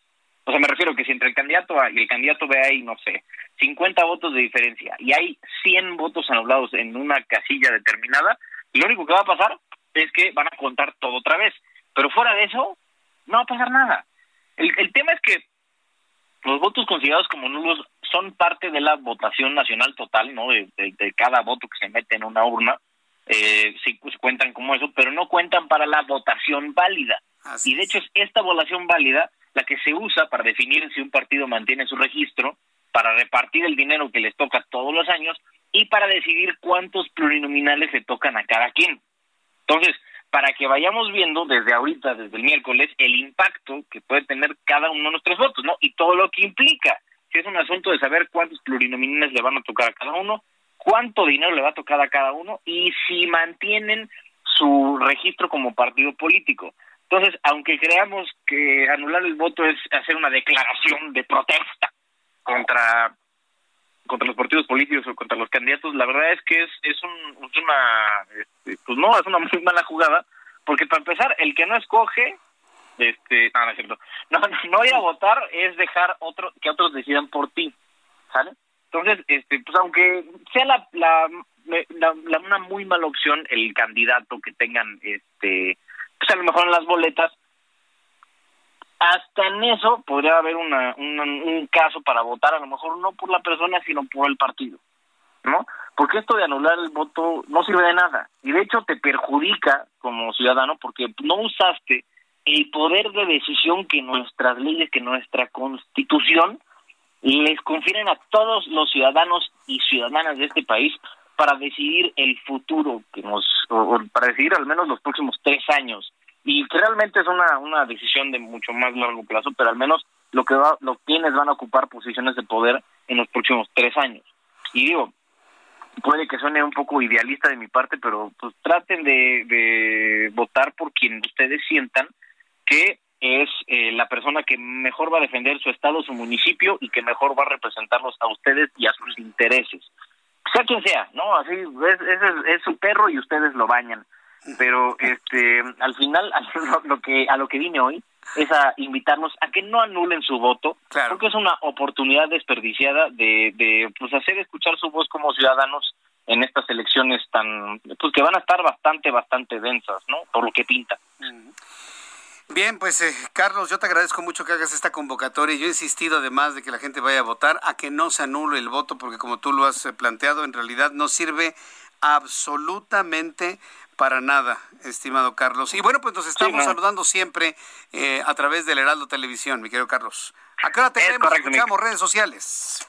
Pues todos los días a las 3 de la tarde, de hecho lo que queda de la semana a las 3 de la tarde y a partir del lunes vamos a estar a las 7, 7 pm, este ya con un programa de una hora, entonces ahí estamos este, dando avances bastante firmes hacia un programa un poco más completo para todos y me encuentran en redes sociales en arroba Sir Allende. Muy bien, entonces a las 7, eh, a partir del próximo lunes, de 7 a 7. 8. Del, del, a partir del 7 a las 7. Ah, órale, qué bonito Órale, se ¿qué tal, oye. eh? A partir del 7 a las 7. Bueno, pues te estaremos buscando el 7 a las 7 por el 10. Es correcto, ahí estaremos. Muchas gracias, que te vaya muy bien. A ti, Jesús Martín. Hasta luego, gracias. Carlos Allende con palitos y bolitas. Son las 7 con 45, hora del centro de la República Mexicana. Mariano Riva Palacio, como todos los miércoles, nos tiene Bienestar H. Adelante, Mariano, qué gusto saludarte, bienvenido. Querido Jesús Martín Mendoza, ¿cómo estás, amigos del Heraldo Radio? Muy buenas noches. Fíjate que en esta ocasión voy a compartir con todos ustedes que México es un gran consumidor de leche. Fíjate, Jesús, que en promedio cada mexicano consume o consumimos 99 litros de leche al año y la produce en más de 3.200 establos ubicados principalmente en Jalisco, Coahuila, Durango y Chihuahua, los cuales generan más de 12.276 millones de litros de leche al año. Datos que da a conocer el Senacica, que es el Servicio Nacional de Sanidad, Inocuidad y Calidad Agroalimentaria a nivel mundial. Nuestro país también, Jesús, se ubica en el decimotercer lugar de producción de este alimento, con la capacidad de proveer tanto al mercado interno, al mercado nacional, Jesús, y de exportar a Estados Unidos Colombia, Cuba, Venezuela, Belice, Guatemala, incluso leche mexicana llega hasta Trinidad y Tobago. Ahora, recordemos que la leche es una fuente rica de nutrientes como el calcio, el fósforo, magnesio, vitamina A, B, B2, B3 y B12. Todo esto favorable para el crecimiento y fortaleza de los huesos a lo largo de nuestra vida, ya que puede prevenir la osteoporosis en la edad adulta. Fíjate, Jesús Martín, que en el marco del Día Mundial de la Leche, especialistas en salud humana y animal recomiendan tomar uno o dos vasos al día o de dos a cuatro raciones de sus derivados al día, dependiendo de la edad y las circunstancias de cada persona. Para menores de 11 años, recomiendan el consumo de tres raciones de lácteos al día, mientras que en niños mayores jóvenes la ingesta es de mínimo de cuatro raciones al día. Esto es muy importante, Jesús, precisamente para que puedan tener salud. Y, la ingesta en, en adultos, en el caso de los adultos, beber leche o comer alguno de sus derivados puede cubrir el requerimiento de calcio, proteínas y vitamina D que se necesita y se pueden prevenir enfermedades, como ya dijimos, la osteoporosis y enfermedades cardiovasculares, mientras que para los adultos mayores la leche aporta energía, vitaminas, minerales, ayuda a hidratar y a mejorar las defensas. Otro dato interesante, Jesús, es que con la leche que se produce en México se fabrican algunos quesos de origen mexicano y de reconocimiento internacional. Seguramente los conoces, Jesús, los has probado, quizás quizá te gusten. Está el queso cotija, el chihuahua, el manchego y el oaxaca. ¿Qué tal unas ricas quesadillas con queso Oaxaca para hoy en la cena? En aquellos lugares donde se tiene el ganado, representa una importante fuente de ingresos. Hoy en nuestro país, Jesús, se tienen alrededor de dos y medio millones de vacas produciendo leche, a las cuales se les tiene que mantener sanas, pues para garantizar la calidad del producto y su valor nutricional. Así que eh, se trata de una industria importante que genera millones, millones de pesos al año y que, y que es una materia prima para otros productos como los quesos, los helados, las mantequillas, las cremas, los yogures, bueno, hasta fórmulas lácteas y sueros. Así que, querido Jesús, amigos del Heraldo Radio, los invitamos a consumir lácteos y si tienen dudas, pues consulten a los profesionales de la salud o a los nutriólogos Jesús para conocer las cantidades y raciones indicadas para cada persona. Jesús, ¿Tú te hubieras imaginado que un mexicano consume en promedio 99, 100 litros de leche al año? No, es impresionante la cantidad, Jesús. Es impresionante. Y, y, este, yo entonces estamos consumiendo más leche, más refrescos que agua normal, ¿no? Que agua potable. Sí, lo recomendable es que el mexicano en promedio, el adulto, beba entre 3 hay quien hasta recomienda cuatro litros de agua al, al día, por ejemplo, ¿no? La recomendación, por ejemplo, es que se consuman líquidos. Si consumes eh, agua potable o leche, está bien. El problema es que muchos mexicanos consumen refrescos y esto está derivando en los problemas de obesidad y sobrepeso a nivel mundial. Mariano Riva Palacio, compártanos tus redes sociales para que el público te vea, te escuche, te siga. Gracias, querido Jesús Martín. Estamos en Twitter como JM Rivapalacio y en Facebook aparecemos como Mariano Rivapalacio Yáñez. Directamente yo contesto cualquier inquietud. Gracias por toda la información, mi querido Mariano. Que la pases muy bien. Buenas noches, Jesús. Hasta luego, que te vaya muy bien. Muchas gracias. Es eh, Mariano Rivapalacio con esta información aquí en el Heraldo Radio. Son las 7.50 y en 10 minutos serán las 8 de la noche. Eh, vamos con los datos de COVID-19 con base a lo que ha dado a conocer la Secretaría de Salud. Ha habido algunos ajustes y en estos ajustes numéricos pues también ha subido el porcentaje de letalidad y eso para mí es una de las noticias más, más importantes. Ayer se hizo un ajuste de las muertes que no se habían considerado en los últimos, vaya, en las últimas semanas, y ayer se sumaron a la lista de muertos 4.272 muertos. Ayer, nada más ayer por un ajuste que se hizo y lo explicó José Luis Alomía. Eh, eh, el dato quedó de la siguiente forma. 227.840 muertos ayer. Hoy se suman 306 más a la lista para un total de 228.146 mexicanos, sí, mexicanos fallecidos. Número de mexicanos contagiados, 2.423.928 es decir, un incremento de 3.274 con base en lo eh, informado ayer. Índice de letalidad estábamos manejando un índice de letalidad que oscilaba entre 9.24 y 9.26 en la última medición. Al día de hoy el índice de letalidad ha subido a 9.41%.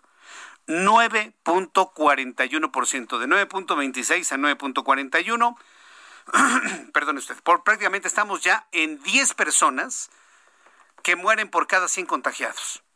De cada 100 contagiados, 10 se mueren de COVID-19 en México, aún con los bajos niveles de transmisión del virus, aún con los bajos índices de mortalidad, la proporción sigue siendo la misma. En México, de cada 100 contagiados, se mueren 10. En otra información le comparto que los diputados, las diputadas del Partido Acción Nacional, Adriana Dávila, Lisbeth Mata y Mariana Duniasca, presentaron una denuncia ante la Fiscalía Especializada de Delitos Electorales en contra del candidato a la alcaldía de Guadalajara, Carlos Lomelí, por su presunta intervención para que se desbloquearan cuentas de la Iglesia La Luz del Mundo. Adriana Dávila explicó que, cuenta con algunos audios grabados en los que supuestamente se escucha una conversación entre Carlos Domelí y Gilberto García Granados, obispo principal de la Luz del Mundo, sobre negociaciones con el titular de la Unidad de Inteligencia Financiera Santiago Nieto para lograr el desbloqueo de las cuentas bancarias de la, de la institución. En la denuncia, las legisladoras panistas expusieron por la participación expusieron por la participación o complicidad de asociaciones religiosas y ministros de culto en la promoción de un candidato a cambio de promesas de apoyos, amenazas o conductas similares. Entonces, pues ahí está la denuncia que interpone eh, las diputadas del Partido Acción Nacional en contra de Carlos Lomelí. Le informo que el Instituto Nacional Electoral aprobó la cancelación de 12 candidaturas a diputados federales e instruyó a su sustitución debido a que los mismos candidatos renunciaron a la competencia o que no se respetó la, alternancia de género. Esto de la alternancia de género es tan serio que hoy ya le puedo informar de candidaturas que han sido bajadas, que han sido canceladas por no respetar el número de mujeres que tienen que tener acceso a esas candidaturas. De esta docena de candidaturas, siete corresponden a Movimiento Ciudadano, entre las que destacan la del futbolista profesional Marta Paulette Gallardo Galindo, quien reconoció como candidata a diputada en el Distrito 8 de Baja California, y la de Patricia Mireles Sosa, activista lésbico, gay, bisexual, transexual y más a quien se le cancelaron la candidatura por la quinta circunscripción de Nuevo León. Detrás del movimiento ciudadano le siguen redes sociales progresistas con tres candidaturas canceladas, mientras que las dos restantes corresponden al partido Encuentro Solidario. Ante esta situación, el propio Instituto Nacional Electoral aclaró que las boletas electorales no cambian, pero se respetará el voto de los ciudadanos para los partidos políticos. Y finalmente, bueno, pues ya le había dado a conocer en el resumen que un periódico, una publicación alemana, pues está criticando al presidente de la República de ser el más autócrata, de los más autócratas del mundo. Y al mundo libre, civilizado, democrático, le está preocupando lo que ocurre en México. Le preocupa a la prensa alemana, le preocupa a la prensa francesa, le preocupa a la prensa británica. ¿Cuál es la reflexión para terminar nuestro programa de noticias para el presidente de la República? Cuando el río suena, una versión dice que agua lleva, otra versión dice es que piedras lleva. Yo creo que piedras. Cuando el río suena es porque piedras lleva. Nos vemos mañana a las 2 de la tarde, Heraldo Televisión, 6 de la tarde, Heraldo Radio. Gracias, hasta mañana. Esto fue Las Noticias de la Tarde con Jesús Martín Mendoza. Heraldo Radio. La HCL se comparte, se ve y ahora también se escucha. Hey, it's Danny Pellegrino from Everything Iconic. Ready to upgrade your style game without blowing your budget? Check out Quince. They've got all the good stuff shirts and polos, activewear, and fine leather goods, all at 50 to 80% less than other high end brands. And the best part? They're all about safe, ethical, and responsible manufacturing. Get that luxury vibe without the luxury price tag. Hit up quince.com slash upgrade for free shipping and 365 day returns on your next order. That's quince.com slash upgrade.